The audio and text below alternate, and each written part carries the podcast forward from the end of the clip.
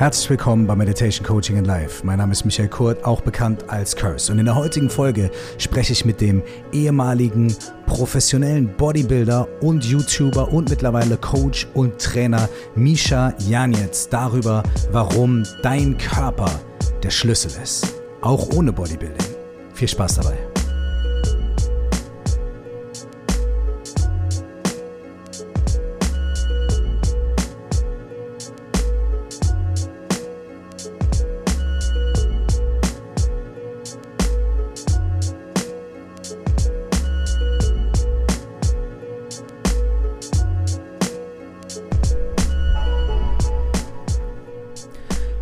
Schön, dass du hier bist und heute geht es um Motivation, um Training. Es geht darum, warum wir uns verändern wollen, warum wir nicht zufrieden sind und was wir alles machen können, damit wir zufrieden mit uns selbst sind und was wir aber auch alles falsch machen auf dem Weg dahin, wie oft wir uns selbst veräppeln und wie oft wir uns blenden. Ich spreche mit Misha Jan jetzt. Er ist ein sehr sympathischer Dude. Er ist ehemaliger Profi-Kraftsportler, Profi-Bodybuilder. Mittlerweile ist er Coach und Trainer, hat seine eigenen Programme, äh, wo es natürlich nicht nur um Sport geht, sondern vor allem um Veränderung und auch um Veränderung über den Körper. Es geht aber auch um Routinen, es geht um Selbstmanagement, Zeit- und Arbeitsmanagement. Alles Sachen, von denen ich auch persönlich eine ganze Menge lernen kann. Misha und ich haben uns für seinen Podcast schon unterhalten. Sein Podcast heißt äh, Chainless Life, so heißt auch seine Firma und seine Programme, die er anbietet. Er hat auch ein Buch geschrieben, was Chainless Life heißt. Und wir haben uns schon mehrmals unterhalten, nicht nur für seinen Podcast, sondern auch schon mehrmals für meinen Podcast. Aber immer ist irgendwas mit den Folgen passiert, irgendwas ist gelöscht worden und so weiter. Und auch für diese Folge war es echt wieder, wir haben uns kaputt gelacht. Es war wirklich wieder total strange, weil das Pfeil mit, seinen, mit seiner Stimme verloren gegangen ist. Und dann haben wir es irgendwie wieder ausgebuddelt. Und jetzt ist alles da und jetzt ist er hier und wir sind hier und ich freue mich total auf dieses Gespräch und über dieses Gespräch. Und ich hoffe, dass ihr Freude habt und ein bisschen mitlachen könnt mit uns und äh, euch ein paar echt inspirierende und motivierende Tipps von Misha mitnehmen könnt. Viel Freude damit. Alright, mein Lieber, herzlich willkommen. Äh, alle guten Dinge sind drei, beziehungsweise äh, ist unser drittes Gespräch, aber der, der zweite Anlauf für den Podcast bei mir. Ähm, bevor, oder wo bist du gerade? Das ist, was mich am meisten interessiert. Ich bin jetzt gerade. ja. Ja, ich kann mich erinnern, letztes Mal, das war, glaube ich, äh, da war ich in Buenos Aires und da genau. war glaube ich, der Lockdown. Nee, du warst gerade, du warst gerade in Dings. Du warst gerade, glaube ich, ähm, frisch in der Schweiz angekommen, aber kamst irgendwie quasi aus dem, aus der Hardcore-Situation in Buenos Aires irgendwie gerade raus. Ah. Ja, ja, genau. Ja, jetzt bin ich wieder in äh, Portugal an der Algarve. Ah, nice. In äh, Alvor heißt das schöne kleine Städtchen hier. Wunderschön. Ich habe hier gerade den Ausblick auf den auf, was ist es? Nicht der Ozean. Ich weiß es gar nicht. auf jeden Fall sehr schön hier. Ja. Wasser, ja, genau. Ja, auf jeden Fall. Schön. Ja, ich gucke aus dem Fenster und gucke. Du bist wo? Äh, wie immer in Berlin. Äh, und äh, ich mhm. gucke aus meinem Fenster und gucke endlich, endlich mal ein bisschen nicht nur auf eine Häuserwand, aber immerhin ist es eine schöne, schöne Altbauhäuser, okay, immerhin etwas, ja. Ähm, mhm. Und endlich nicht mehr auf kahle, kahle Äste. So seit äh, noch gar nicht so lange her, aber vielleicht seit einem Monat ist tatsächlich der Frühling mal eingekehrt in Berlin. Ähm, und ja, das ist schon schön. lange bei euch dieses Jahr. Hey, Katastrophe. Also es ist aber trotzdem schön, mal grüne Blätter zu sehen, statt irgendwie so karge, ähm, karge, karge Welt vorm Fenster. Ich finde es ja. Stehst du auf die vier Jahreszeiten? Stehst du, also ist es dir wichtig, dass du die vier Jahreszeiten miterlebst? Schätzt du das? Ähm, ja, aber ich finde es auch völlig okay, wenn, man, wenn, ich mir das, wenn ich das irgendwie so an- und ausschalten könnte. Also ich hätte gern vier Jahreszeiten, aber so selber, selber getimed, so, weißt du? Weil ich finde, ich, ähm, ich brauche nicht, in Berlin ist ja auch nicht so richtig vier Jahreszeiten, sondern es gibt ja eigentlich so zwei bis drei. Und äh, das ist halt so Sommer, ja, und dann irgendwie so Scheiße und dann irgendwie richtig Scheiße und dann Scheiße und dann wieder Sommer. So. also es ist, äh, es ist nicht so richtig cool. Aber guck mal, ich finde ja zum Beispiel, für mich ist so, ähm, jeder Mensch hat ja Sachen, die ihn inspirieren und die, die helfen, um kreativ tätig zu sein oder überhaupt ein schönes Lebensgefühl zu haben. ähm, auch äußere Umstände können ja total dazu beitragen, dass man glücklich ist. So, ne? Und bei mir ist es zum Beispiel, ich merke, dass ich anders denke, dass ich mich anders entfalten kann, wenn ich aus dem Fenster gucke und ich habe jetzt wie du eine Weite. Ich sehe irgendwie den Wald oder ich sehe das Meer oder ich sehe eine Wiese, ich sehe den Himmel. Ne? Das hilft mir wirklich, mich, ähm, mich auch innerlich anders zu sortieren. So, es geht auch so, mhm. aber es mhm. hilft mir. Ähm, du bist ein Mensch, der seit, der wirklich äh, dieses Motto, was du hast, Chainless Life, ja, ein Leben ohne Ketten, vor allem erstmal auch auf einer äußeren Ebene lebst. Ne? Du bist nicht, du lebst nicht ortsgebunden. Du hast gesagt, ey, ich schmeiß das hier hin, ich gehe woanders hin, ich äh, organisiere mich, ich plane mir mein Leben so, äh, dass es äh, mir auch räumlich so möglich ist, wie ich mir das vorstelle. Ähm, ist es für dich auch so? Ist es auch so, dass du sagst, ey, räumliches Umherziehen und, und aufs Meer gucken, so räumliche Freiheit ist auch ein, ein wichtiger Aspekt in deinem Leben? Mhm.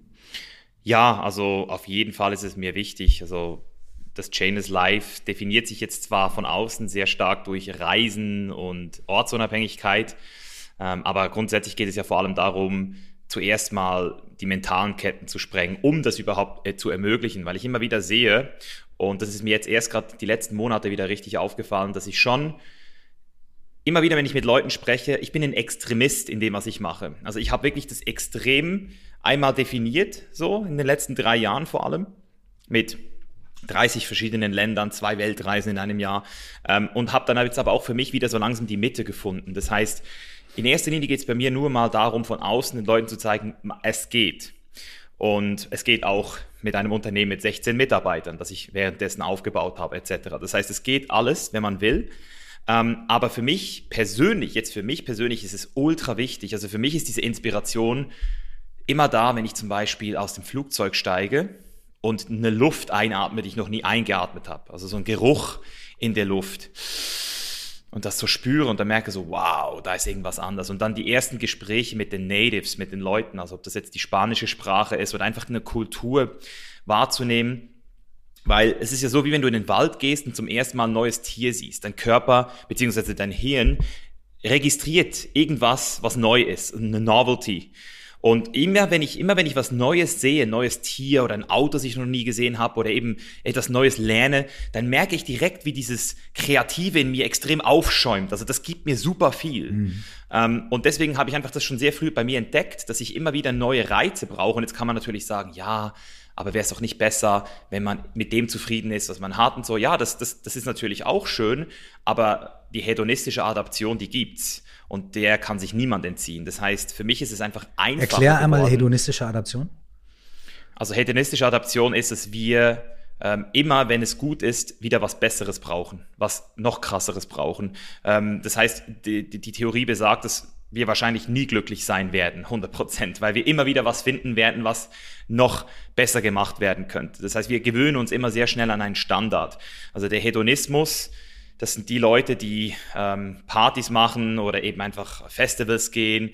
Das, sind, das ist Spaß. Also wer ein hedonistisches Leben führt, der fragt sich, wie kriege ich am meisten Spaß und am wenigsten, ähm, ja, am wenigsten Probleme oder schlechte Gefühle. Und das ist ein gefährlicher Lifestyle, wenn man den ohne das Gegenpol des Eudaimonismus lebt. Also wenn man das nicht ein bisschen ausbalanciert und auch noch so ein bisschen sich die Fragen stellt, wie werde ich ein guter Mensch? Was ist der Sinn des Lebens? Aber das heißt, wenn du zu stark hedonistisch bist, dann bist du dann irgendwann sehr leer. Und wenn du, was ich auch schon gehabt habe, sehr stoisch lebst, sehr eudaimonistisch, sehr tugendhaft, äh, Bodybuilding zum Beispiel damals, das war so tugendhaft, dann wirst du irgendwann trocken. Dann ist, ist das Leben trocken. Und deswegen finde ich, ist es wichtig, diese zwei Welten zu kombinieren. Und von außen sieht The Chain is Life vor allem als sehr hedonistisches, äh, sehr hedonistischer Lifestyle aus. Aber das ist ja genau das, was wir dann eben auch versuchen mit allem anderen, was wir machen mit dem Content, den Leuten zu zeigen, hey, schau mal, hör auf dein Herz und mach das, was du wirklich im tiefsten Inneren willst. Und manchmal haben wir Leute, die kommen zu uns, weil sie denken, sie wollen ortsunabhängig werden und so wie Misha reisen und merken dann nach ein paar Wochen so, hey, scheiße, das sind ja gar nicht meine Werte. Ich will ja was ganz anderes. Ich will Stabilität, Harmonie, Familie. Also deswegen, ähm, für mich persönlich super wichtig, aber ich würde jetzt The Chain is Life gar nicht zu stark an diese Ortsunabhängigkeit knüpfen, Voll. auch wenn das natürlich von außen so aussieht. Klar, aber du bist jetzt natürlich, also mich interessiert natürlich, äh, sehr, wie es für dich persönlich, äh, wie es für dich persönlich ist. Ne? Was, mhm. äh, und du hast gerade was Interessantes gesagt, du hast gesagt, naja, vielleicht ist es für andere Leute gar nicht deren Wert. Also es ist gar nicht das, was sie für sich, genau. also die denken vielleicht, das ist das, was sie wollen.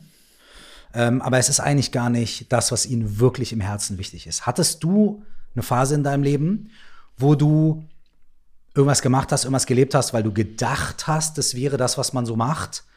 Äh, und wie hast du dann rausgefunden, dass das nicht ist? Und wie hast du diesen Wert für dich entdeckt? Diesen deinen eigenen inneren? Mhm. Mhm. Ja, sehr geile Frage. Da fallen mir spontan ein paar Sachen ein. Also das tiefgründigste ist wahrscheinlich das Bodybuilding selbst. da habe ich erst okay. gerade ein Video dazu gemacht, auch. Ähm, da habe ich 2016 während der Wettkampfdiät, also war, während ich schon kurz davor war, Profi zu werden, irgendwann gemerkt, als ich den ersten Wettkampf gewonnen habe, hey, das schockt mich ja gar nicht. So. Hm. So, das ist, das ist kein Wert von innen, sondern das ist der Wert von außen. Das ist Anerkennung, der ich eigentlich immer gesucht habe. Und deswegen habe ich auch ein bisschen plakativ diesen Sport so ein bisschen als Fass ohne Boden bezeichnet, weil du halt immer äh, trainierst, um dann irgendwie vor einer Jury bewertet zu werden. Also es sind Leute, die dort sitzen. Das ist ja nicht mal objektiv. Also du kannst nicht mal gewinnen objektiv, weil es ist eine subjektive Wahrnehmung an diesem mhm. Tag. Diese sieben Leute hast du wahrscheinlich nie gesehen. Vielleicht würdest du mit denen nicht mal Mittagessen gehen. Also es sind einfach irgendwelche Leute, die sagen, ja, der ist heute, der sieht am krassesten aus. Und ich habe dann einfach gemerkt für mich so, boah, das wollte ich eigentlich gar nicht. Also beziehungsweise sagen wir es mal so, ich habe einfach andere Werte in mir entdeckt, die mir viel wichtiger waren, wie eben das Reisen, die Flexibilität, Gesundheit auch, oder? Dadurch, dass Gesundheit so ein wichtiger Wert von mir wurde, immer mehr, durch Veganismus auch, ähm, habe ich gemerkt, Bodybuilding geht eigentlich gar nicht in diesen Bereich. Also Bodybuilding auf Bühnen ähm, ist weder gesund, noch ist es nachhaltig, ähm, noch hast du damit wirklich ein geiles, freies Leben. Und das sind halt Sachen, die ich damals rausgefunden habe. Und dann musste ich mir auch diesen, diesen Sport nochmal schön reden, fünf Wochen, um den Profi-Wettkampf dann zu gewinnen, mhm. weil ähm, auch so ein bisschen dieses ganze Thema vegan mitgeschwungen hat. Also ich wollte der Welt beweisen, dass man auch als Veganer Profi-Natural Bodybuilder werden kann. Mhm. Dadurch hat auch Game Changes dann natürlich nochmal eine ganz andere Dimension angenommen. Da würde ich gleich auch gerne, ja. super, super gerne drüber sprechen. Aber wenn ich darf, lass mich doch nochmal nachhaken. Ähm, was war denn so der Auslöser dafür, für, äh, für dich, dass du gesagt hast, okay, ich fange an mit dem Bodybuilding? Ne? Wenn du jetzt sagst, na, das ist sowas Äußeres und das, da geht es um Anerkennung. Was, was war das, was das bei dir irgendwie, wie alt warst du, wann hast du damit angefangen und wann und, und, und und wie hast du dann gemerkt, irgendwie, ah, da bekomme ich ein Feedback, bekomme ich Anerkennung, ich mache da weiter. Gab es da irgendwie so, war das im Teenageralter oder wie war das bei dir? Ja, also man kann wirklich sagen, dass ich durch Bodybuilding, also ich will jetzt Bodybuilding gar nicht verteufeln. Überhaupt ja, nicht. Nein, darum geht's gar nicht. Es geht ja einfach nur um, ja. um, um, um, weißt du, wir hatten gerade von Werten gesprochen. Ne? Wir hatten von Werten gesprochen, ja. quasi von außen, wo Leute vielleicht sagen irgendwie, ah ja, wenn ich von außen drauf gucke, das ist was wert oder so, ne? Und da mhm. kommen wir alle ja oft in unserem Leben in solche Situationen, in denen wir irgendwas machen, weil unsere Eltern uns das mitgegeben haben oder weil das Schulsystem uns das so sagt oder weil wir zum Beispiel, mhm.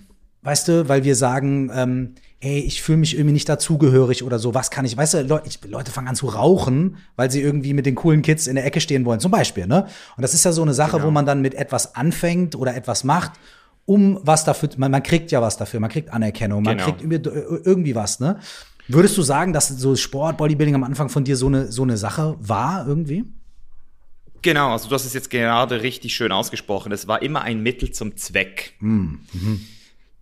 Oder? Und das ist eigentlich so ein bisschen die Quintessenz aus dieser Realisierung ist auch, dass man Sachen genau wie man Personen nicht als Mittel zum Zweck benutzen sollte und niemand gerne das Mittel zum Zweck ist, solltest du selbst auch immer schauen, dass das, was du machst, schon eine gewisse Zweckmäßigkeit an sich hat. Und deswegen war das auch kein Vollreinfall. Also ich habe in diesen sieben Aber Jahren ganz kurz, da, ein, ganz kurz, ganz kurz äh, Pause, weil der Satz war super. Äh, und zwar der ist gerade bei mir total hängen geblieben. Ich will den nur mal wiederholen, um, um mich dran zu erinnern. Ähm, äh, anstatt eine Sache zu machen als Mittel zum Zweck, ist es besser, dass die Sache, die du machst, eine Zweckmäßigkeit direkt in sich trägt. Habe ich das richtig zitiert? Ja, ja einen intrinsischen Wert. Ja. Ein, also du bist intrinsisch motiviert, oder? Das hat, hat ja auch wieder viel mit Erziehung zu tun. Ich hatte jetzt letzte Woche bei The Chain is Life die Childhood Week, da habe ich mit einem Kindheitsforscher gesprochen und da haben wir zum Beispiel auch gemerkt, dass wenn du als Kind oft äh, bestraft wurdest oder belohnt wurdest, dass du dann sozusagen immer motiviert wurdest, um negative Konsequenzen zu vermeiden oder eine Belohnung zu kriegen. Natürlich. Und das sind dann die Kinder, die dann einfach irgendwann keine intrinsische Motivation mehr haben. Die machen etwas nicht, um irgendwie ihre Kreativität auszuleben, sondern irgendwie um etwas zu kriegen. Und das ist ja das Ding. Selbst wenn du, wie ich damals, aus einer intrinsischen Motivation anfängst, und jetzt kommt was ganz Wichtiges, intrinsische Motivation kann sich trotzdem in extrinsische Motivation verwandeln, wenn du ähm, nicht bewusst bist. Mhm. Das heißt, plötzlich machst du das Business nicht mehr, um Leuten zu helfen, sondern weil du der krasseste werden willst, weil du die Konkurrenz schlagen willst. Und wenn dann die Konkurrenz plötzlich nicht mehr da ist, dann hast du die Motivation nicht mehr, weil du jetzt der Einzige bist. Und das ist ja das Bodybuilding-Problem. Bodybuilding an sich ist so ein geiler Sport. Ich habe die Disziplin meines Lebens mit diesem Sport gewonnen. Ich habe sieben Jahre einen schweren Rucksack getragen. Und wenn ich jetzt den mal loslasse, so, jetzt trainiere ich nur noch dreimal pro Woche. Hey, ich, ich habe so viel, ich habe so viel ich, ich habe so viele Ressourcen. Ich habe jetzt in zwei Jahren The Chain is Live aufgebaut mit 16 Mitarbeitern und es hat mir so viel Spaß gemacht. Ich hatte immer noch Ressourcen übrig und jetzt merke ich, dass ich noch mehr Ressourcen habe. Das heißt Disziplin, Willenskraft ähm, und auch so ein bisschen eben so diese ganze Dynamik, dass du auch versagen musst, um zu gewinnen. Das heißt Muskelversagen, manchmal so richtig im Arsch zu sein, fast nicht mehr laufen zu können, nur um dann wieder stärker zu werden. Das heißt, diese unterbewussten Dynamiken von ähm, Reiz, und dann Superkompensation. Das habe ich dann eben auch so ein bisschen in diesem Real Life gesehen, dass manchmal wirst du halt irgendwie von einem Typen verarscht oder es läuft gerade im Business nicht so ähm, oder eben irgendwas läuft halt falsch. Und das ist dann auch wieder dieser wichtige Reiz, den du brauchst, um dann wieder hochzukommen. Das heißt, das ist alles geil. Aber ich habe damals angefangen aufgrund der Gesundheit, weil ich Skoliose diagnostiziert gekriegt habe mhm. und man mir gesagt hat, ohne äh, Physiotherapie oder wenigstens Krafttraining wirst du in den 30ern richtig Probleme kriegen. Mhm. Und dann habe ich super gut darauf angesprochen und dann hat es angefangen. Zum ersten Mal Respekt vor Typen, die mich früher nie respektiert haben. Zum ersten Mal Komplimente von Frauen. Mhm. Und dann zum ersten Mal auch so dieses Gefühl, ja, gesehen zu werden. Mhm. So, weißt du? Und ich hatte schon immer dieses Bedürfnis, gesehen zu werden für das, was in mir war. Mhm. Deswegen war ich auch schon immer unbeliebt bei vielen Leuten, weil ich immer halt Sachen ausgesprochen mhm. habe, ähm, aber plötzlich haben mir die Leute wirklich zugehört. Und, und dann kam halt dieser schmale Grad mit YouTube, dass man dann angefangen hat mit YouTube und dann hat man von außen noch mehr Wie alt Feedback warst du da, als du, als du äh, mit YouTube angefangen hast? Das war 2013, also vor acht Jahren, also genau 22. Aha, okay. Ja. Zu jung. Also in meinen Augen wirklich zu jung. Ich habe diesen Fame, wenn man so will, ich habe den am Anfang nicht gut weggesteckt. Mir, ist der, mir ist der zum Kopf über den Kopf gewachsen. Das hat dann auch nochmal mit eingespielt. Und dann kamen eben diese Wettkämpfe. Und ähm, irgendwann habe ich einfach gemerkt, hey, du machst es gar nicht. Also ich, ich mag das Krafttraining, mhm. aber ich mag es nicht sechsmal pro Woche, zwei Stunden lang und dann noch irgendwie Diäten und den ganzen Scheiß. Das heißt, für mich ist das alles too much geworden. Es, ist, es hat meine Werte wie Gesundheit, Freiheit und äh, Authentizität eben hat hat's, hat's, ähm, langsam aber sicher runtergebracht. Kanntest du, warst du dir dieser Werte zu der nein, Zeit schon bewusst nein. oder musstest du die irgendwie entdecken? Also ich wusste Gesundheit, das ist ganz klar ein Wert von mir ist, aber so zum Beispiel diese Freiheit, ich habe das erst damals 2013 so richtig gemerkt, als ich das erste Mal nach Thailand geflogen bin mit, mhm. ähm, mit, mit, mit Patrick Reiser und dann realisiert habe, ich so, wow, Mann. Die, also ich, ich wusste schon, was LA kann und San Diego, ich war schon so eine Dominikanische Republik, aber das waren alles nur Ferien, mehr mhm. oder weniger. Und dann plötzlich zu reisen, plötzlich an Orte zu gehen und dort zu leben, mehrere Wochen. Und ich meine, das war damals alles noch Kindergarten im Vergleich wie heute. Also heute lebe ich an einem Ort, jetzt auch durch, dank Corona, muss man wirklich sagen, viel gegroundeter nochmal. Also mittlerweile bin ich an einem Ort drei Monate, ich war jetzt in Mexiko sechs Monate, ich konnte dort wirklich Freundschaften schließen in sechs Monaten. Das kriegst du halt auch wieder nicht hin, wenn du ein paar Wochen da bist, dann wieder ein paar Wochen dort. Das heißt, ähm, durch das Reisen haben sich meine Werte auch nochmal verfeinert. Ich habe plötzlich gemerkt, wie wichtig zum Beispiel Connection für mich ist. Mhm. Ähm, also das ist zum Beispiel ein Wert, den ich jetzt nie wieder ähm, missen würde, dass ich ähm, merke, aha, ich habe jetzt hier in Portugal einen großen Freundeskreis aufgebaut durch die letzten ähm, zwölf Monate jetzt. Ich war ja letztes Jahr auch schon drei Monate hier. Ich habe in Mexiko einen Freundeskreis aufgebaut durch äh, auch in Miami. Also das ist so ein bisschen Mexiko, Miami, Tulum, Miami, das ist so ein bisschen eine Connection. Und jetzt merke ich so, ich gehe nur noch an Orte, wo ich wirklich auch Freunde habe oder irgendwas ist, was mich ähm, ruft. Also ich gehe jetzt nicht mehr so blind einfach reise ich jetzt rum von A nach B, einfach um irgendwie gesehen zu werden, äh, äh, was zu sehen, so im Sinne von, weißt du, so, oder nur um es zu zeigen, dass ich irgendwo bin. Weil das kann natürlich auch wieder, kann mich auch noch erinnern, 2018, weil ich eben so ein extremer Typ bin, mit allem, was ich mache, habe ich dann zwei Weltreisen in einem Jahr gemacht. Das war einfach nur noch dumm. Da habe ich mir dann auch die Hand gebrochen. Da habe ich dann auch ähm, einfach gemerkt, weil du zu schnell die Türen auf und zu gemacht hast. Sehr schnell rein ins ja, Flugzeug. Zack, Hand gebrochen. Genau. Ja, einfach, einfach too much. Und, und das ist das Geile. Ähm, wenn du einmal deine Limits gepusht hast, dann weißt du, wo sie sind und dann weißt du, okay, gut, bis da kann ich. So. Also ich bin immer noch froh, dass ich so ticke, weil dann weiß ich wenigstens, dass ich nicht sehr weit unter meinem Limit immer bin, weil ich mag es, meine Limits zu kennen. Das ist schon für mich sehr wichtig zu wissen, wo kann ich, bis wo kann ich gehen ähm, in einem Bereich. So. Also würdest du auch sagen, das war jetzt gar nicht so, wie man sich das also bei manchen Leuten vorstellt, okay, ich habe angefangen, Bodybuilding zu machen ähm, und habe dann gemerkt, okay, ich kriege das Feedback von außen und auf einmal war es wirklich hauptsächlich um dieses Äußere. Und dann gab es irgendwie eine Situation, in der ich gemerkt habe, oh, das entspricht mir gar nicht. Dann bist du auf die Suche nach deinen Werten gegangen. So, ne? Sondern es war, wie ich das jetzt raushöre, eher sowas, du hast dein Leben gelebt, du hast gemacht und diese Dinge sind dir irgendwie passiert. Also du bist nicht nach Thailand geflogen, um was zu finden, sondern du bist da, du erlebst was, du siehst was und du merkst dann im Prozess auf einmal, während du was tust, merkst du, ey, Moment mal, jetzt kriege ich gerade eine neue Erkenntnis oder jetzt ist ein neues Ding. Würdest du sagen, dass das so bei dir oft gar nicht so, dass du dich nicht hinsetzt und das forcierst, sondern dass es im Prozess passiert? Ja, also vielleicht kann ich dir da noch mal das besser entschlüsseln und, und noch mal so ein Konzept vorstellen. Nur wenn es sich für dich finde. Äh, gut anfühlt. Ich will dich jetzt hier nicht in irgendwelche Konzeptantworten drängen, weißt du? Nee, nee, es ist wichtig, dass, die Konzept, dass das Konzept einmal vorgestellt wird, weil damit arbeite ich jeden Tag, fast. Also es gibt fast jeden Tag eine Frage, die ich mir stelle. Und zwar, das erste ist schon mal, schon mal so, was passiert hier gerade? Also was ist gerade los? Ja, super, so beste so, Frage, ja. Beste so die erste Frage. Frage. ist, was ist eigentlich hier gerade ja, los? Voll. Ja. So. Ähm, und wenn ich diese Frage gestellt habe, dann meistens kommt dann die zweite Frage, wie fühlt sich das gerade an? Beste Frage. Super. Ja, das ist Level 2. Und die dritte Frage, die kann man sich manchmal auch noch stellen, ist, warum ist es gerade so, wie es ist? Mhm. Warum mhm. fühlt sich das gerade so an? Mhm. Und das ist, ähm, und ja, man kann dann noch eine vierte Frage stellen, wozu, aber das ist jetzt, da gehen wir jetzt nicht rein. Ähm, und, und diese drei Fragen, die sind super essentiell, weil wenn du die einmal gecheckt hast, was das mit dir macht, dann wirst du richtig reflektiert. Und ich habe zum ersten Mal so richtig mit Selbstreflexion eben durchs Bodybuilding angefangen, weil ich war früher gar nicht reflektiert. Also mir hat man früher gesagt, Misha, ähm, das bist du. Und ich habe gesagt, nein, das stimmt nicht. Also Fremdbild, Selbstbild komplett verschoben. Mhm. Und durch Bodybuilding habe ich zum ersten Mal gemerkt, hey, es ist ja geil, sich selbst ähm, ein Kritiker zu sein von sich selbst. Oder sogar, wie ich heute sagen würde, und das muss man auch wieder differenziert betrachten, der größte Kritiker. Also ich möchte die Stimme in meinem Kopf, ich, es ist zwar mein Freund, aber das ist auch mein, ähm, so mein großer Bruder, der mir manchmal sagt, Misha, come on, so, das kannst du besser oder äh, warum hast du das jetzt gesagt? Also ich, ich, ich habe schon eine sehr gesunde Beziehung mit meinem Ego, sage ich jetzt mal mittlerweile. Und ich kann mich genau erinnern, das war nach dem Wettkampf, dem ersten, also dem, diesem Warm-up-Wettkampf.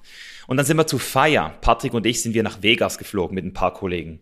So in der Wettkampfdiät, völlig behindert, weil wie kannst du Vegas genießen, wenn du eh nichts essen kannst?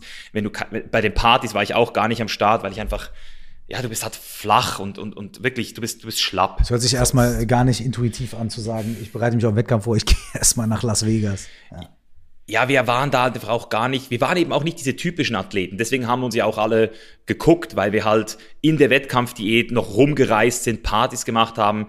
Ähm, aber das waren wir eben gar nicht. Also ich jedenfalls nicht. Und das Ding war, ich war dann in Vegas an diesem einen Morgen nach einer, nach einer Party und dann habe ich mir diese Frage gestellt, was geht hier eigentlich ab? Weil ich habe gemerkt, irgendwas ist nicht, irgendwas ist faul hier. Und dann habe ich Patrick so angeguckt und, und habe habe so einfach angefangen nachzudenken und habe mir dann diese Frage gestellt, warum fühlt sich eigentlich gerade das nicht gut an? Weil ich habe ja alles. Ich habe jetzt gerade gewonnen, ich bin hier in Vegas, ich habe Geld gemacht durch mein äh, Online-Programm, das hat sich so gut verkauft in der Zeit. Ich hatte alles, so kann man sagen. Und trotzdem war ich nicht glücklich, ich war nicht erfüllt. Und dann habe ich mir diese Warum-Frage gestellt. Ich bin dann so alleine in dieser, in dieser Lobby. Ich weiß nicht, ob du schon mal in Vegas warst. Da, da kannst du ja mhm. durch diese ganzen Hotels durchlatschen. Und irgendwann habe ich so realisiert, scheiße, Mann. Ich habe mich selbst, ich habe mich selbst in diese Lage gebracht. Ich habe mich selbst, ich kriege Gänsehaut, weil es wirklich so schlimm war für mich, so zu realisieren, ich habe einfach diese Scheiße nur gemacht, weil die Leute das geil finden. Mhm. Und das ist diese Gefahr, die jeder der Fame will, einfach für sich einmal definieren muss. So, willst du wirklich diesen Anker setzen, wer du bist? Das, weil Leute werden das immer von dir erwarten. So, du, es ist sehr schwer, eine, eine Identitätschange zu machen, wenn du von außen von allen Leuten so geframed wirst. Das heißt, es ist noch schwerer, als es sonst schon ist, sich selbst neu zu, zu erschaffen und selbst neu zu definieren. Und ich habe dann aber eben genau, ich habe das eben dann hoch, das ist dann so hochgekommen. Ja. Und dann bin ich so zu Patrick mit diesen News. Ich so, hey Bro, Mann. Und er so, er so, ja, Mann, ich habe das auch die letzten Wochen für mich so gemerkt, Bro. Aber ich sag dir, das Dümmste, was du jetzt machen kannst, ist da reinzugehen in diesen Loop. So, weil wir sind jetzt gerade in diesem Game drin und jetzt spielen wir das Game zu Ende. Und ich so, ja, Mann. Und dann habe ich eben gesagt, okay, wir machen es für den Veganismus. So, wir machen es, um allen zu zeigen, dass wir den Shit können. Weil wir haben ja noch unseren eigenen Wettkampf auch geplant. Also im Herbst war dann auch noch unser eigener Wettkampf, den wir organisiert haben, wo Sponsoren dranhingen, wo wir insgesamt so viel Geld auch verballert haben für diesen Wettkampf. Das war crazy. Und ähm, wir wollten das einfach machen. So, das war einmalig, das gab es nie wieder, diesen Wettkampf. Das war so der erste Natural Bodybuilding-Wettkampf mit so ähm, ja, so wie eine Boxfight, kannst du dir das vorstellen. Wir haben das so richtig so High Class in der Schweiz gemacht. Äh, mit so, mit so Ehrengästen, so Jury war dann so Sophia Thiel, Ercan, alles so, so, so prominente Leute, die wir eingeladen haben, Simeon Panda aus den, aus den, äh, aus, aus, aus England. Auf jeden Fall habe ich dann wieder runtergeschluckt, habe dann den Wettkampf, äh, die Diät weitergezogen, fünf Wochen habe dann den Wettkampf gewonnen und überraschenderweise natürlich genau gemerkt, okay, that's not me. Also ich habe ich hab Freude gehabt, endlich dieses Schwert in den Händen zu halten, mhm. die Trophäe. Ähm, aber da, dann ist es losgegangen. Ich habe zum Glück meine Freundin gehabt in der Zeit schon. Also Serenia war damals auch neben mir und hat mich da, ähm, hat das natürlich auch gespürt. Das war mein Anker, so, den ich hatte. Ähm, und dann habe ich einfach gemerkt, ich, ich war nicht mehr am Start. Also die Luft war raus. Ich, ich, ich wollte nicht mehr so wirklich ins Training ähm, ich habe so eine Midlife-Crisis gekriegt. Das heißt, du hast, du hast wirklich, du hast wirklich ähm, die Trophäe in der Hand gehalten und na klar ist das ein Glücksmoment, ne? Aber die ist vorher genau. schon bewusst gewesen, so, ey, eigentlich ist es das nicht, aber ich zieh's jetzt noch ja. durch. Dann halte ich ja. das Ding in der Hand und das ist ja auch so ein Moment, wenn man dann merkt, wenn der Punkt, auf den man immer hingestrebt hat, wenn der erreicht ist und du in dem Moment zwei Herzen in der Brust hast und das eine sagt, ja, natürlich geil. Und das andere sagt aber gleichzeitig, okay, Alter, wie, wie deutlich kann es eigentlich sein, dass das alleine das nicht ist? So, weißt mhm. du? Das äh, ist, genau. ein, ist, ein, ist ein krasser Moment, ja. Ähm, und die Konsequenz, die du dann, hast du dann direkt die Konsequenz daraus quasi für dich gezogen? Ja, also ich habe dann gestruggelt. Ich war dann nochmal in Los Angeles, habe versucht, so ein bisschen mich wieder hochzubringen. Das war eben das Problem, oder? Das Problem, wenn mhm. man so will, war, dass ich halt auf Social Media immer noch der Bodybuilder war und mein komplettes Business davon abgehangen ist, was ich jetzt tue. Das heißt, ich habe dann noch weiter gespielt und dann jetzt, deswegen kann ich jetzt auch darüber reden, wie es sich anfühlt, etwas zu machen, hinter dem man nicht steht. Deswegen coache ich ja auch Leute, die unglücklich bei der Arbeit sind, die, mhm. die ihren Job hassen, weil ich genau weiß, wie sie sich fühlen. Ich habe ich hab das, was ich geliebt habe, plötzlich gehasst, weil ich es nicht mehr aus diesem Grund gemacht habe, der mhm. es ursprünglich mal war mhm. und habe das dann noch mal ein paar Monate durchgezogen und bin dann aber habe ich dann abgemeldet, habe dann gemerkt, okay, that's it. Habe mir mit meiner Freundin nach Südamerika geflogen, zuerst Kolumbien, dann Costa Rica, habe dort meine erste äh, äh, schamanische Zeremonie mit mit ähm, ähm, White Shuma gehabt, also so einen Kaktus, einen Mescalin-Kaktus, ähm, der mich gut darauf vorbereitet hat, was dann eine Woche später passiert ist. Äh, das war dann mit äh, Mushrooms, also mit Psilocybin. Da habe ich ähm, ohne einen Schaman fünf Gramm Psilocybin Mushrooms gegessen. Also das ist so eine Heroic Dose. Und die Würde man jetzt an dieser Stelle die, also vielleicht einfach mal als Disclaimer sagen, würden wir jetzt erstmal niemandem empfehlen, das zu tun. Nicht so, auf keinen Fall so. Also auf keinen Fall an, in Costa Rica an einem Strand fünf Gramm zum ersten Mal. So. Vielleicht, fünf, vielleicht egal wo, fünf Gramm zum ersten Mal. Äh, wahrscheinlich erstmal keine so wahnsinnig gute Idee. Für die Leute, die jetzt zuhören. Ja, vor allem das Ding, ja, und das Ding war ja auch, obwohl ich mit diesen Substanzen die Erfahrung hatte, war ich ja schon sehr reflektiert. Also ich habe schon sehr viel Persönlichkeitsentwicklung durchgemacht bis zu diesem Punkt.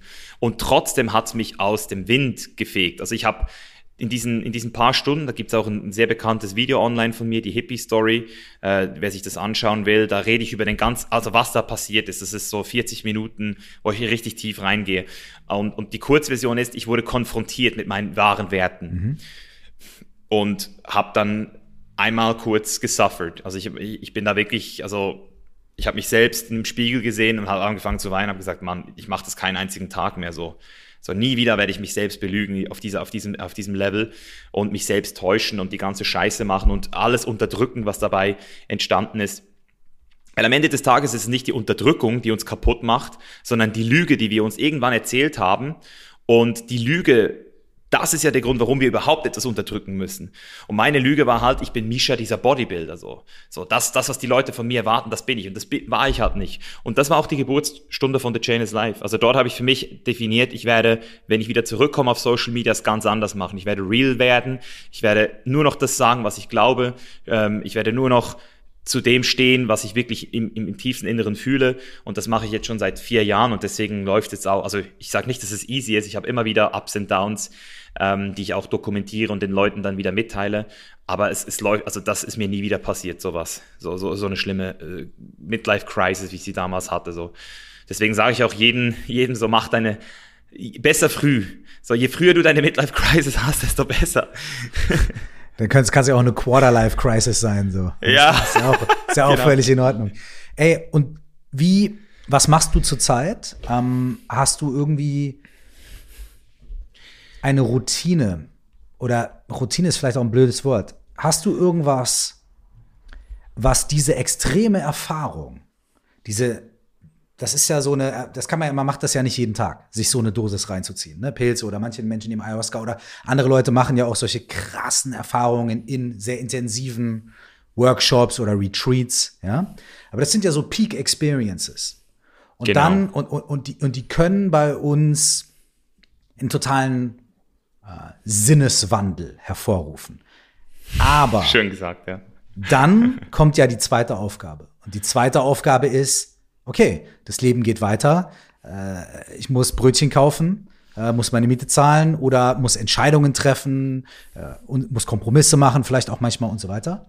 Ähm, und dann kommt ja eigentlich die große Aufgabe, nämlich wie bringe ich diese Erfahrung diese, diese ganz besondere Erfahrung. Wie bringe ich die wirklich in mein Leben? Wie setze ich die konsequent und konstant um? Und wie bleibe ich dieser Sache treu, trotz irgendwie, ne, life is happening? Wie machst du das? Was, was, was funktioniert da für dich? Was kannst du da vielleicht auch irgendwie weitergeben? Oder ähm, äh, ne? was, was ist mhm. das, was das bei dir, was dir hilft? Ja, das ist eine sehr, ist eine sehr, sehr gute Frage. Also ich will das nochmal rekontextualisieren, was du gerade gesagt hast, weil ich nenne das Integration, also Integrationsprozess. Absolut, ja, total, genau. Ja, und ich hatte ja einige Experiences. Ich rede auch offen über alle meine äh, psychedelischen Erfahrungen auf YouTube. Ich habe eine äh, Ayahuasca-Erfahrung gehabt, auch Anfang letztes Jahr. Ähm, hatte dieses Jahr, nee, letztes Jahr auch meine erste God-Molecule-Erfahrung mit 5-MeO-DMT äh, die ich auch auf YouTube dokumentiert habe. Und das Ding ist, ähm, ich sehe immer wieder Leute, die viel zu viel psychedelische Substanzen nehmen. Also viel zu oft, viel zu viel und bei denen passiert gar nichts. Weil du wirst immer wieder erinnert an die Wahrheit. Also du, du siehst die Wahrheit für einen Moment und dann vergisst du es wieder. Und, und deswegen ist dieser Integration, Integrationsprozess so wichtig. Das heißt, als ich zum Beispiel nach Ayahuasca gemerkt habe, dass ich da ein Problem habe mit meiner Schwester, dass ich da was familiäres habe, dass ich nochmal ausbügen will jetzt. Da ist das erste, was ich gemacht habe, nach dem Retreat, sie anzurufen und, und direkt mit ihr in, in, diesen, in diesen Prozess zu gehen. Also sie zu fragen, hey, willst du auch mal hier hinkommen? Wollen wir mal zusammen reden? Und dann haben wir über unsere Vergangenheit geredet. Und, und das ist halt Real-Life Decisions. Das ist, wie du es gesagt hast, wenn du im richtigen Leben die Entscheidung nicht triffst, dann passiert auch nichts. Also dann, dann ist es einmal krass, so eine Peak Experience and that's it Und deswegen bin ich ein großer Fan und empfehle auch jeder Person zu journalen, ähm, regelmäßig zu journalen, also, also wirklich mhm. Sachen aufzuschreiben, mhm. zu reflektieren, äh, eben diese was, ähm, wie, warum. Also was passiert hier, wie geht's mir gerade, warum passiert es, wozu ist es passiert oder wozu ähm, weiß ich das jetzt? Das sind, das sind sehr, sehr geile Fragen, die ähm, sehr schon mal viel helfen können. Also Journaling im Allgemeinen, das ist für mich so die Meditation der Stoiker. So, das ist so diese Form der Meditation, die ich persönlich bis heute, die mir am meisten gebracht hat. Ähm, mittlerweile meditiere ich auch Mindfulness selbst regelmäßig, nicht täglich, immer noch nicht, obwohl es äh, dieses Jahr ein festes Ziel von mir geworden ist, das täglich zu integrieren, weil ich merke, wie verdammt gut es mir tut, ähm, zu merken, dass alles nur passiert und auch ich nur passiere oder was auch immer ich ist, dass, dass ich nicht der Denker meiner Gedanken bin oder mein Herz schlägt und dann sagen die Leute aber, ich denke, nein. genau wie mein Herz schlägt, denkt mein Hirn auch. Und, und diese, das, das hat mir, also dieses Bewusstsein immer, also das ist auch, glaube ich, das, was eben durch Meditation auch ähm, also ich, ich habe das Gefühl und ich will wirklich keine Werbung für Psychedelics machen, ähm, weil du ja vorhin schon den Disclaimer gebracht hast, aber mich hat mich haben Psychedelics näher an die Meditation gebracht, weil ich habe früher das nie verstanden, das Konzept.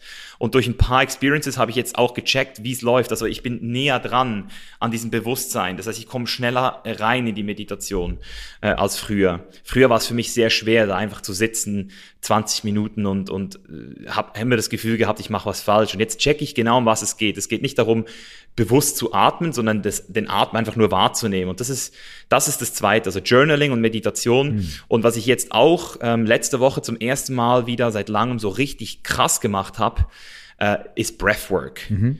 Also, also ah, boah, Breathwork, Mann. Also wir haben da so an unserem Retreat in Portugal so einen Typ, der heißt Dorje. Der hat mit uns so ähm, tantrisches Atmen gemacht, wo du so ähm, also wenn du atmest ein und spannst den ganzen Körper an, so und das machst du drei Runden am Stück und was da rauskommt aus dir, heilige Scheiße, was da für Konditionierungen freigeschalten werden, die, also ich habe mich, da können, eben, da können sogar psychedelische Substanzen nicht mehr mithalten. Also da, da, da kommen Sachen, emotionale Releases raus und, und dann eben auch zum Beispiel das Rhythm, also das ähm, 45 Minuten Atmen am Stück, so Circular Breathing oder Wim Hof ist auch sehr bekannt dafür. Ähm, da, also das ist auch nochmal so Next Level. Das heißt, diese Atem, äh, Atemtechniken, die du, die du machst, die machst du primär auch, weil sie bei dir, sage ich jetzt mal, psychologische Prozesse auslösen. Ich, ich habe versucht, das mal zu erklären, weil genau diese Frage ist geil, dass du das fragst.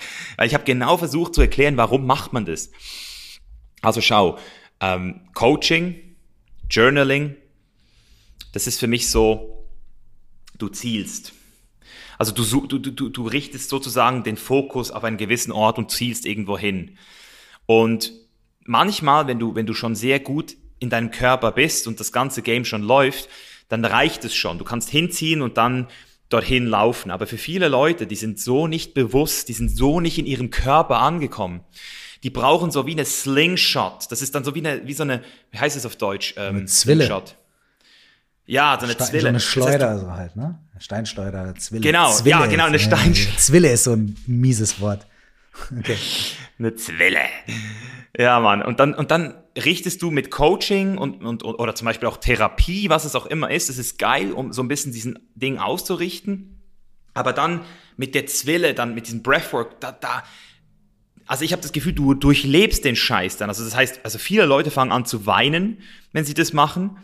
Ähm, immer wieder, andere fangen an zu schreien. Ich, ich fange auch eher so tendenziell an, so, äh, so ganz komische Sachen zu machen.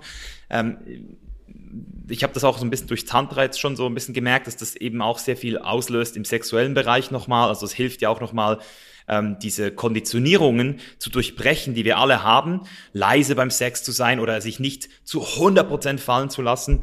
Ähm, und was es zum Beispiel auch macht, ist, ich, ich, ich fange manchmal auch zu lachen. So aus dem Nichts einfach so voll so über. Also es ist, es ist eine sehr intensive Experience, die man im besten Fall auch angeleitet macht, weil da muss man nicht selbst zählen oder sich zu stark damit beschäftigen. Und das sind so meine drei Tools: Journaling, Meditation und Breathwork. So. Okay, du hast jetzt den Körper angesprochen, ne? Und da mhm. würde ich gerne bleiben, vor allem, weil du bist ein körperlicher Typ. Du kommst halt aus diesem Bodybuilding und du, ne, und du hast diese Erscheinung und so weiter. Ähm, ich glaube, dass der Körper in dieser ganzen Persönlichkeitsentwicklungs-, Meditationsgeschichte sehr, sehr oft vergessen wird. Die Leute wollen irgendwie am liebsten den Körper transzendieren. Ne? Die wollen aussteigen, die wollen keine Gedanken haben, die wollen keine Emotionen, wollen sich nicht fühlen, die wollen irgendwie mhm. in irgendwelchen geistigen Sphären sein, wenn es jetzt, also wenn es jetzt um eher so esoterische Ansätze an Meditation geht. Und auch was viele Coaching-Ansätze oder solche Sachen angeht, ähm, geht es ja auch viel um Dinge verbal zu reflektieren, intellektuell auseinanderzunehmen und so weiter und so fort. Ne? Der Körper wird sehr oft mhm. vergessen. Und ähm, mhm. du hast jetzt zum Beispiel vom Breathwork gesprochen, was für dich eine Möglichkeit ist, in den Körper zu kommen und diese Prozesse durch den Körper zu kanalisieren. Ja? Ähm, Schön gesagt. Was, was ist der, kannst du den Unterschied rausarbeiten? Weil manche Leute sagen ja, naja, ich gehe einfach mal joggen und dann fühle ich mich auch gut.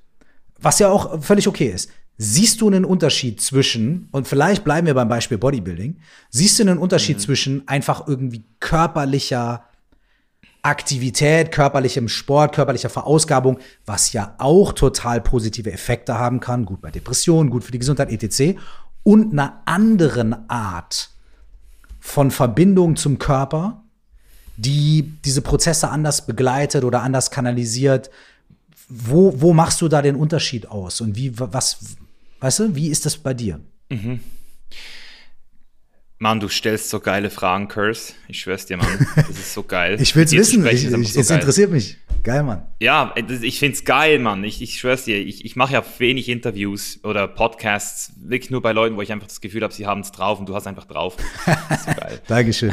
Das schnell, den den ja, Teil nehmen also, wir jetzt raus und machen den eine Stunde auf. Ja. Okay, erzähl. Ich, ich, ich bin gespannt. Ja, also das Ding ist das, man.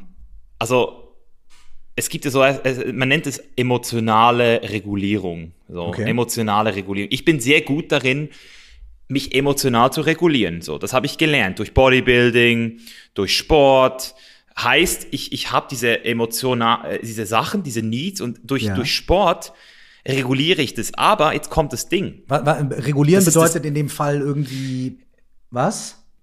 Es heißt, genau, es heißt, statt es zu konfrontieren, eher zu regulieren, auszuweichen. Das heißt, während Joggen und Bodybuilding dir zwar hilft, einen gewissen Level zu halten, ja. ist es nie für die ultimative Heilung verantwortlich. Mm. Für die ultimative Heilung musst du es konfrontieren. Mm, und Breathwork für mich persönlich ist der schnellste und direkteste Weg ohne irgendwelche Substanzen dorthin, mhm. weil jeder es machen kann. Du brauchst nichts dafür außer ein gutes, eine gute Anleitung und, und, und genug Kalorien im System, habe ich letzte Woche gemerkt. Also Ehrlich, ich, äh, ja? nichts gegessen habe, wenn du da 45 Minuten am Stück mhm. durchatmest, man, heilige Scheiße, du wirst, also das ist für den Körper schon nicht so ähm, taxing. Also deswegen könnte ich das jetzt auch nicht jeden Morgen machen. Es gibt Leute, die machen das jeden Morgen. Ähm, das wäre mir vielleicht ein bisschen too much. Aber ich mache es ab jetzt dann auch wieder mindestens einmal pro Woche, weil ich einfach merke, äh, was es freischaltet. Und, und okay, ja, das, das ich, ist der Unterschied. Das, das finde ich mega. Der, der Unterschied zwischen du machst körperliche Dinge, um deine emotionalen Zustände zu regulieren, was total wundervoll ist. Aber der wirkliche Schritt dazu, die Sachen zu lösen oder wirkliche Veränderungen zu haben, ist halt die Konfrontation. So. Und das ist, äh, das, das, das finde ich, äh, finde ich super. Bin ich 100, bin ich absolut bei dir. Ähm, in meiner Erfahrung ist es Was so. Was machst du? Naja, guck mal, also ich, es gibt auch noch eine andere Sache, äh, die ich da noch quasi vorschalten würde, das ist Kompensation. Aha. Du machst halt Dinge, um, um deine emotionalen Zustände, deine emotionalen Löcher, deine Defizite oder die Sachen, deine Schatten, die du nicht sehen willst, zu kompensieren. Noch nicht mal zu regulieren, sondern irgendwie so gut wie möglich zu verdrängen und stattdessen irgendwas irgendwas anderes zu machen, ja? Feiern, saufen, Geld verdienen, Erfolg haben, äh, Sex, bla bla ja. und so weiter und so. Oder äh, es gibt ja ganz viele Dinge und auch Sport können wir auch nutzen, um zu kompensieren, ne? Um irgendwie zu sagen, ich habe ein Defizit und das will ich mir auf gar keinen Fall irgendwie angucken. Ich will mich auch gar nicht damit beschäftigen und das auch gar nicht irgendwie ausgleichen oder managen. Ich will am liebsten in die ganz andere Richtung und was ganz anderes machen. Ich glaube, da gibt es ganz viele Leute, die, die, die, die das Ding machen. So. Inklusive ja. mir früher äh, total viel. So, weißt du? Ja. Ähm, für mich ist dieser körperliche Zugang, äh, sind es, ähm, sind es zwei, zwei, ja, guck mal, ich sag dir, wo es bei mir angefangen hat. Ja? Es hat bei mir damit angefangen, dass ich in bestimmten Meditationen und so irgendwie es dann hieß, okay, und jetzt machen wir eine quasi das physisch, also durch bestimmte Atemtechniken auch oder einfach durch bestimmten Ausdruck. Also es gibt zum Beispiel, ist einer der ersten körperlichen Meditationen, die ich gemacht habe, ist die sogenannte dynamische Meditation. Weiß nicht, ob du die kennst. Die hat äh, Osho. Osho hat die äh, oh, erfunden. Shit. Und das ist halt, und das ist halt so, du stellst dich halt hin, ja. die hat fünf Phasen und in der ersten Phase atmest du 15 Minuten total chaotisch, intensiv durch die Nase ein und aus. Und pumpst deinen ganzen Körper halt irgendwie völlig durch dieses, durch dieses chaotische Atmen in, völlig auf. Und dann kommt die zweite Phase. Und die zweite Phase ist der absolute körperliche Ausdruck mit deiner Stimme, mit deinem Körper, mit allem, was du hast, von dem absoluten Chaos in dir drin, von deiner Wut, deinen Gefühlen, deiner Liebe, deiner Scheißegal. Das heißt, du, du rastest komplett aus. Rumschreien, gegen die Wand schlagen, Geil. auf dem Boden rumrollen, äh, rumfluchen und so weiter. Und immer sobald du merkst, da kommen Konzepte, also immer sobald du merkst, ah, jetzt, da, da ist meine Mitarbeiterin oder mein, meine Chefin und jetzt fange ich an, die anzuschreien und jetzt beschimpfe ich die, weil ich habe ein Problem mit der. Immer wenn du merkst, es ist ein Konzept, es ist eine Story, raus und wieder nur ins Gefühl. Scheiß uh, auf die Story, wow. sondern einfach nur Wut, Enttäuschung. Was steckt dahinter? Und dann merkst du da, jetzt kommt Trauer und so weiter. Und dann gehst du da total durch. Dann kommt die dritte Phase und die dritte Phase ist, äh, du stellst dich ähm, hin, hebst die Arme in die Luft und springst auf der Stelle so, dass du die Erschütterung ähm, in deiner Körpermitte, vor allem auch im, im, im Geschlechtsbereich, spürst und rufst, äh, rufst ganz laut die Silbe Hu, ne? Also Hu, Hu, also richtig Caveman-Business, ja. Caveman- und Cavewoman-Business. Ja, und dann kommt noch mal ein abrupter Stopp. Und mitten in deiner Bewegung, egal was du machst, freest du und bist 20 Minuten absolut still. Und genau. alles, was da ist, ist dein Atem. Und das ist die eigentliche Meditation, die da eigentlich dann kommt, nachdem du genau. den ganzen körperlichen Dreck irgendwie gespült hast, dich damit konfrontiert hast. Und dann kommt eigentlich das Ding. Was ist dann da? So. Und diese Stille zu haben. Und dann kommt die letzte Phase. Und die ist auch total wichtig. Und diese Phase ist nämlich quasi feierndes Tanzen. Weil als Belohnung am Ende, weißt du, lässt du los, bist gut zu dir selbst. Manche Leute, weißt du, legen sich auf den Boden, rollen sich ein, andere Leute dancen durch den Raum und so weiter und du feierst einfach in der letzten Phase. Und das ist für mich eine sehr, also die geht eine Stunde, ja. Und das ist für, war für mich ja. das erste Mal, dass ich irgendwie damit konfrontiert worden bin, dass äh, Meditation auch körperliche Aspekte haben kann und dass dieses in den Körper gehen und das Loslassen von äh, von Anspannungen und aufgestauten Emotionen und so weiter, dass das ein absolut wichtiger Schlüssel dafür ist, nachher auch eben in der Stille und so weiter auch diese Erfahrungen besser machen zu können, weil man durch diese körperlichen Layer schon durch ist und man mehr zu dem Körper findet, weil Körper und Geist sind in, in unserem jetzigen Leben ja nicht getrennt, das ist eine Einheit. Ne? Wir sind ja, ja, ja. verkörpert. So, wir sind ja hier mhm. auf dieser Welt in unserem Leben. Und das hat ja einen, also selbst wenn wir sagen, ach mein Gott, warum? That's what it is. Und deswegen, warum sollte That's die Erfahrung ähm, nur geistig sein? Die Erfahrung ist auch immer körperlich. So. Und äh, das, das ist das, das war so mein Zugang dazu. Und mittlerweile ist es so, dass ich ähm, tibetisches Yoga praktiziere, was anders ist als äh, indisches Yoga, ist anders Geil. als Hatha und so. Es ist sehr darauf bedacht, durch die Bewegung des Körpers innere Prozesse hervorzurufen. Hat auch viel mit Atmung zu tun, mit Atemregulation, Atemtechniken, aber auch mit Bewusstheit. Ne? Und dass ich auch, und eine Sache, die ich entdeckt habe, auch durch diese dynamischen Sachen und auch dadurch, dass ich mit Osho irgendwie dabei im Osho-Kontext so Sachen gemacht habe, ist einfach dieser Aspekt davon, ähm, den Körper irgendwie als Ausdruck von Freude zu sehen. Weil wir, ich habe meinen Körper früher ganz oft nur gespürt, wenn ich Schmerzen hatte wenn es mir nicht gut ging, ne, mhm. oder wenn ich erschöpft war oder in die Erschöpfung gegangen bin durch Sport oder Auftritte. Aber ich habe meinen Körper ganz selten als, als Ausdruck von Freude gesehen. Im Sinne von, ey, ich mache einfach Mucke und ich bewege mich und bewege meinen Körper und, drück, und, und nutze meinen Körper als ja. Quelle von, von Freude und positive Erfahrungen und so weiter.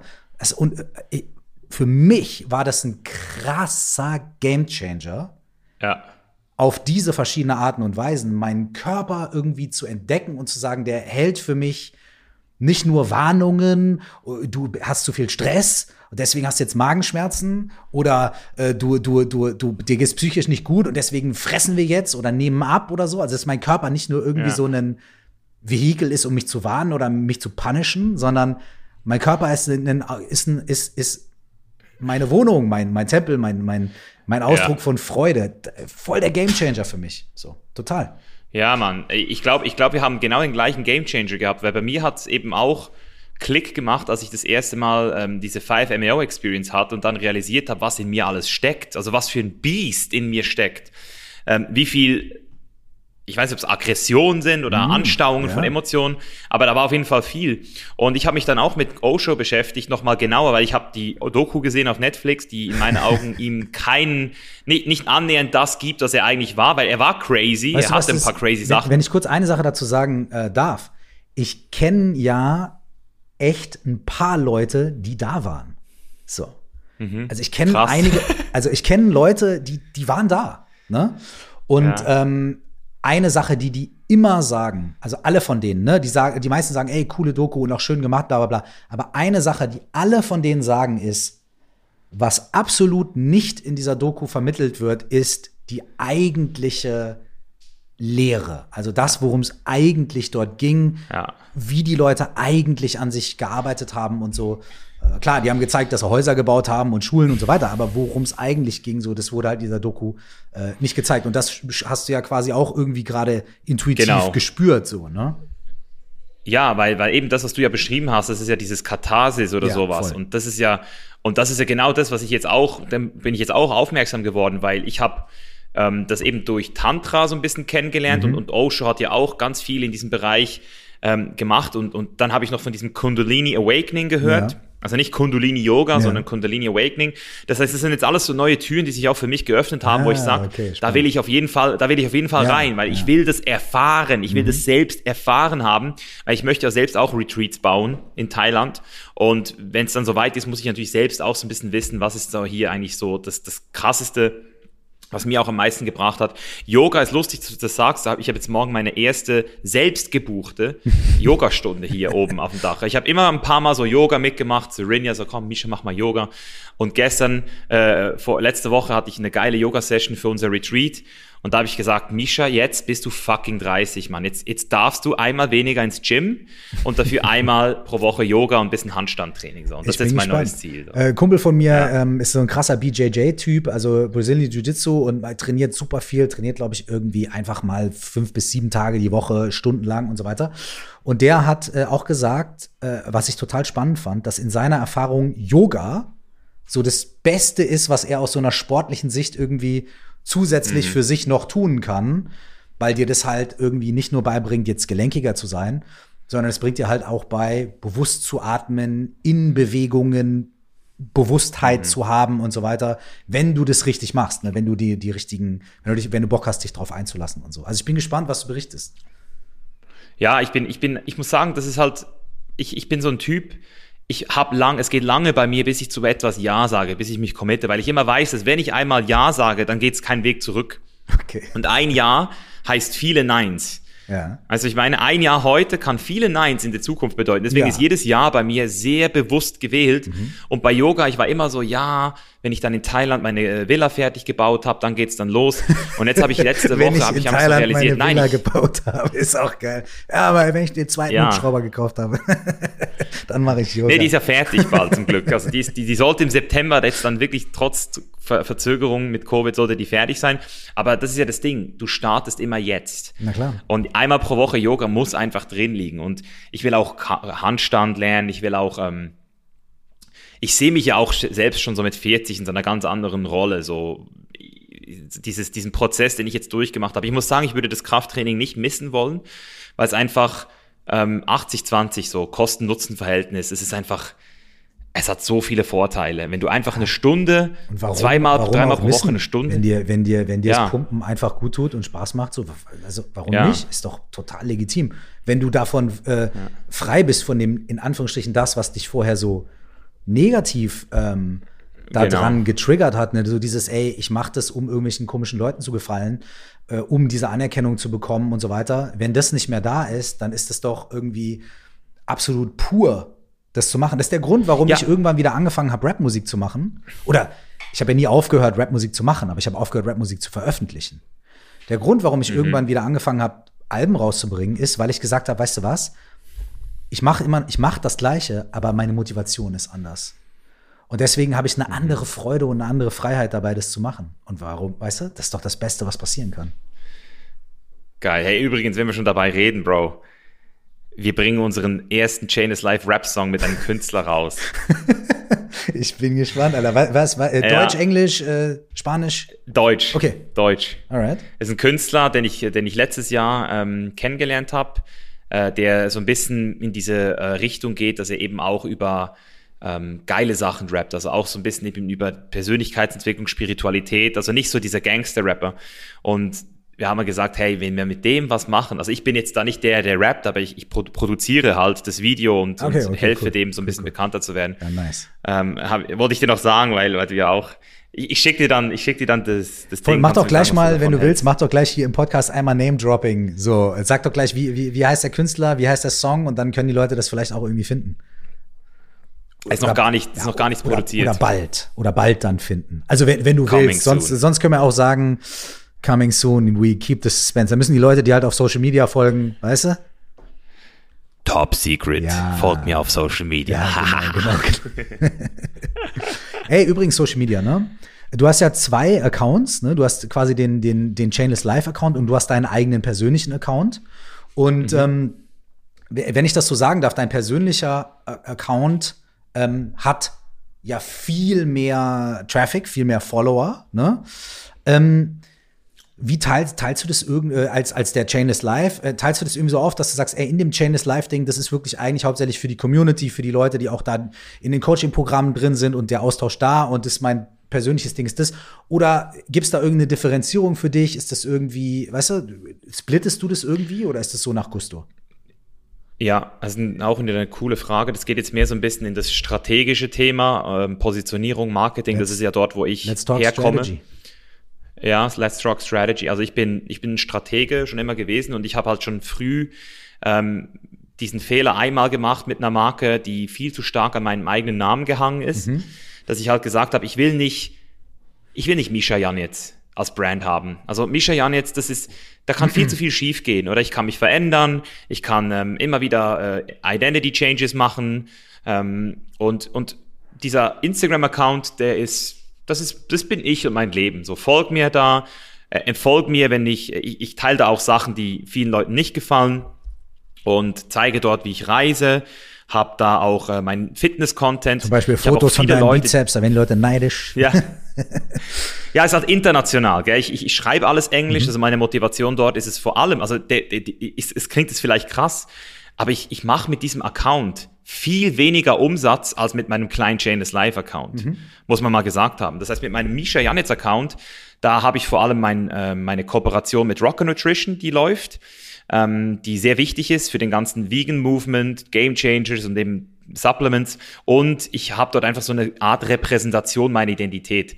Mhm. Aber der Grund, warum dieser Account so wertvoll für mich ist, ist, weil ich auf der ganzen Welt sein kann und immer die geilsten Leute mir schreiben, Misha, ich bin auch hier, let's meet up, ich zeige dir die geilsten Restaurants, die geilsten Partys, ich war in Tulum, ich habe all meine Sachen über die über Instagram gekriegt. Guck mal, das, das heißt, ist doch ich an einem Ort bin, ja. Das ist doch eigentlich der positive Aspekt von Social Media, oder? Das ist doch, das ist doch eigentlich genau. der, der positive Aspekt, wo man sagt, ey, wenn das Ding wirklich eine Sache hat, die wirklich einfach nur gut ist, dann ist es, wenn man es wirklich als Vernetzungstool nutzen kann und genau solche Sachen halt genau. Menschen irgendwo treffen kann oder man sieht irgendwas, was einen inspiriert und sagt, oh, das möchte ich auch machen, das nehme ich als nächstes Reiseziel oder das Buch kaufe ich mir oder so. Das ist doch eigentlich das das absolute Optimum von Social genau. Media. Ne?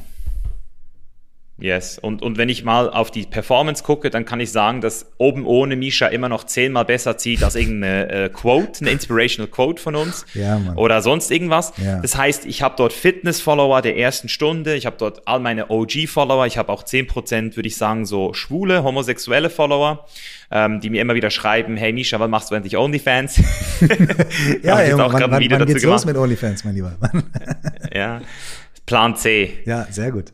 Ja, Plan C, wenn alles andere schief läuft. Nee, und, und der Chainless Live Account, der ist nur deutsch. Also das ist schon ja. mal die große Unterscheidung. Der ist nur deutsch mhm. und nur für die Menschen, die den Sprung von der Fitnesssucht in die Persönlichkeitsentwicklung geschafft haben. Das heißt, du, du folgst der Chainless Life nur, wenn du mit der Message von der Chainless Life resonierst und wenn du eben wirklich genau das willst. Und das ist Positionierung für mich. Und, und The Chainless Life ist viel größer als ich, jetzt schon und wird es auch, weil die Leute, die dahinter stehen, die mit mir zusammen arbeiten, die auch auf der ganzen Welt verstreut sind, das, die haben alle das schon in sich drin. Also jeder meiner Mitarbeiter hat zuerst mein Mentoring gemacht.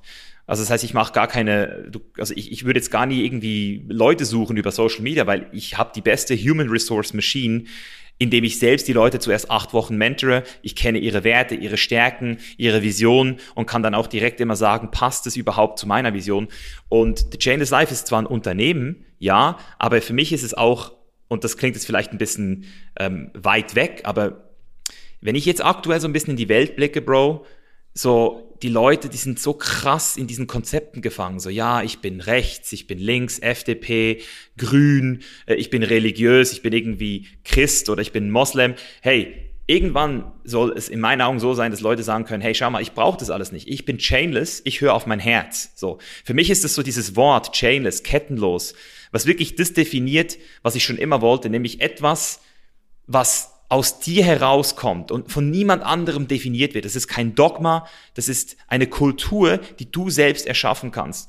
Und, und das will ich eigentlich so ein bisschen mit diesem, mit diesem Chainless auch kreieren, so den Leuten etwas geben, dass sie sagen, dass, dass sie zwar sagen können, ich bin was, aber ohne, dass da etwas ist, was ich ihnen vorgebe. Deswegen sage ich auch, hey, wenn du reisen willst, dann reise. Wenn du nicht reisen willst, dann reise nicht. Mach einfach das, was dein highest excitement ist, was aus dir heraussprudelt. Und das wird immer die beste Entscheidung sein.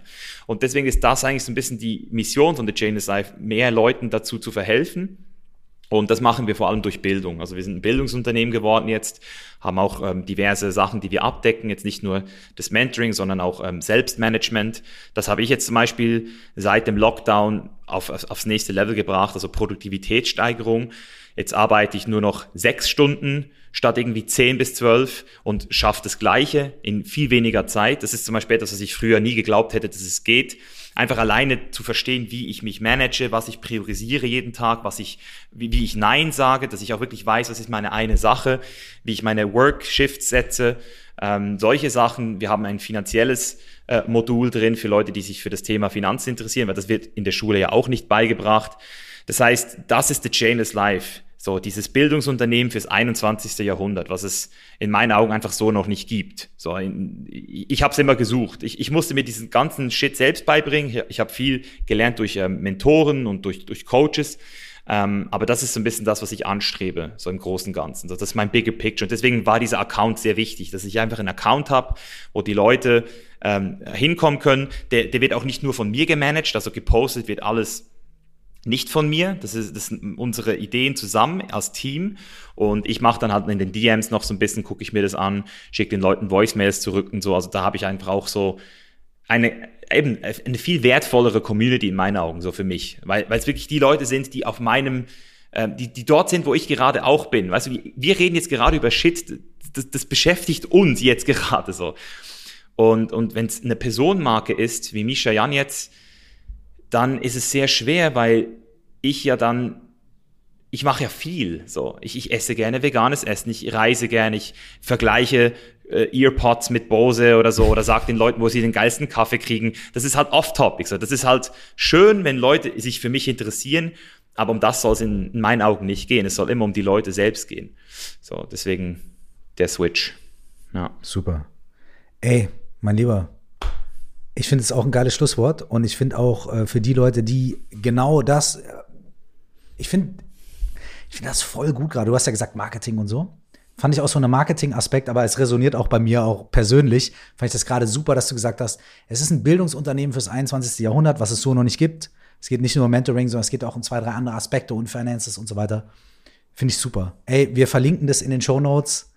Äh, ne? Die Leute, die Bock drauf haben, guckt einfach. Und was mir daran gut gefällt, ähm, ist vor allem, also ich folge dir natürlich auf Instagram, auf den Accounts und so.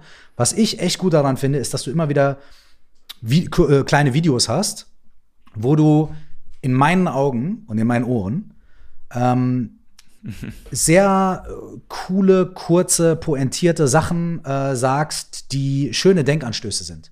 Wo man auch manchmal sagen kann, oh, sehe ich das genauso, sehe ich das anders oder so, aber das ist ja gerade geil. Ne?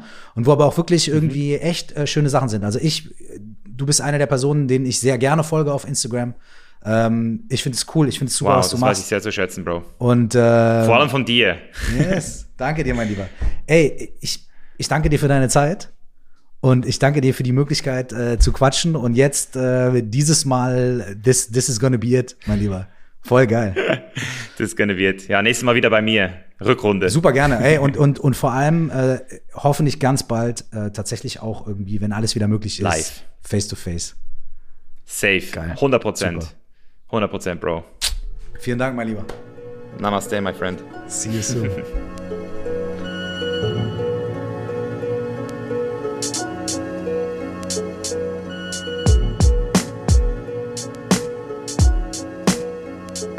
Wenn dich die Themen aus diesem Podcast interessieren und du dich darüber austauschen möchtest, dann lade ich dich dazu ein, in unsere Facebook-Gruppe zu kommen. Du findest sie bei Facebook unter 4O plus X, das ist viermal der Buchstabe O und dann plus X oder unter dem Namen Stell dir vor, du wachst auf. Zum weiteren vertiefenden Themen lade ich dich auch herzlich dazu ein, mein Buch zu lesen oder zu hören. Es heißt auch, stell dir vor, du wachst auf und 4O plus X ist die Methode für mehr Achtsamkeit und Klarheit im Alltag, die ich darin beschreibe. Du findest das Buch überall, wo es Bücher gibt, sowohl als Hörbuch als auch als Paperback. Wenn du mit mir in Verbindung bleiben möchtest, dann besuch mich auf Instagram unter Cursed Zeit, auf Facebook unter Curse Official oder schreib gerne eine Mail an coaching at curse.de. Bis zum nächsten Mal, nur das Allerbeste.